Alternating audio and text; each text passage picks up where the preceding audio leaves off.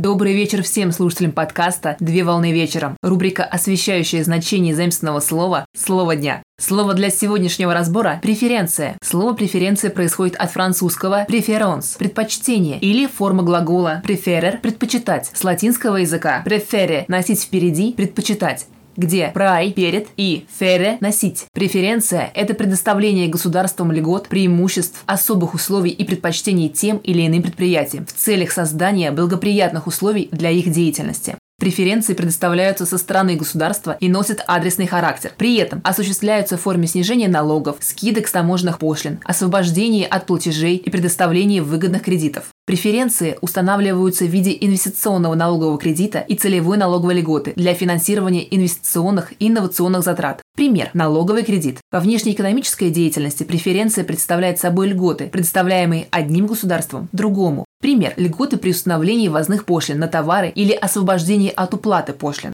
Преференция является способом регулирования внешнеэкономической деятельности при реализации экономических интересов государства посредством маневрирования импортными пошлинами.